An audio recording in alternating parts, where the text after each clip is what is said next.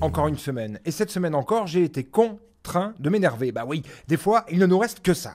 Et t'en voilà, comme au bon vieux temps. Le premier truc qui m'a énervé, c'est cette énième interruption d'un match de foot par un homme avec le QI d'une palourde dans le coma. hein. Encore pour un jet de bouteille, privant ainsi des gens de leur spectacle dominical, pour lesquels ils se privent parfois.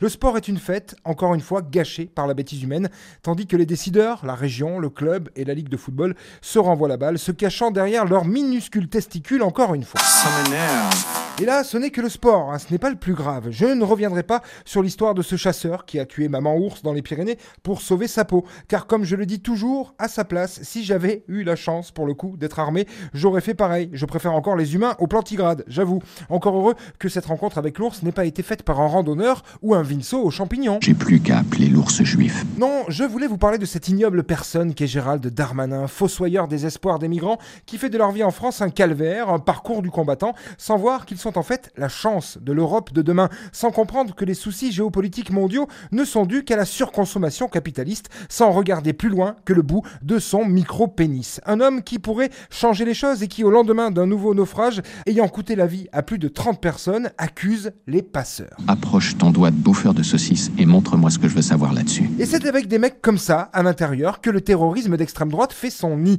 13 cellules d'une organisation appelée Recolonisation France, tout un programme, ont été démantelées cette semaine et un arsenal de dingue a été retrouvé dans l'heure chez des néo-nazis. Mais bien sûr, ces gens-là ne sont que des patriotes engagés et sont bien moins dangereux que de vilains barbus ou des migrants trop bronzés. Et tandis que PPDA et Nicolas Hulot commencent enfin à montrer la face cachée de leur lune dégueulasse, tandis que les Antilles se soulèvent dans l'indifférence quasi générale, tandis que le virus progresse malgré toutes les mesures que vous connaissez, l'Allemagne vient de décider la légalisation du cannabis.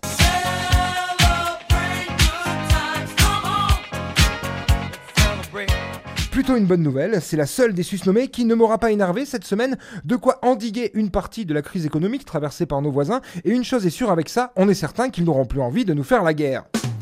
Peut-être aussi que Angela a envie euh, de se la couler drogue douce à la retraite et veut faire ça avant de partir pour être tranquille légalement. Angela, fais péter la ganja, elle te colle trop au doigt.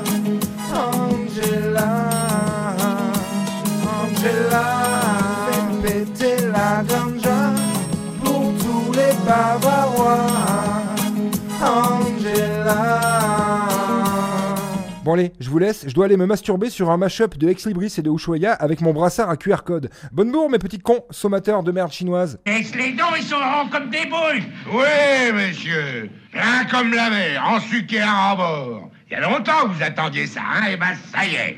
Comme ça, vous pourrez causer et égayer vos soirées d'hiver. Ah Albert, ils me font mal aux yeux, tirons-nous. T'as raison, hein On n'a rien à foutre chez les Français moyens. On n'appartient pas au même bataillon. Et lesquels, bah, qui c'est qui va les payer? Adressez-vous à l'intendance. Nous, on paye plus. On ne connaît plus, on ne salue plus. On méprise. C'était la semaine de Vinceau. Il n'a encore pas fait grand-chose. Hein.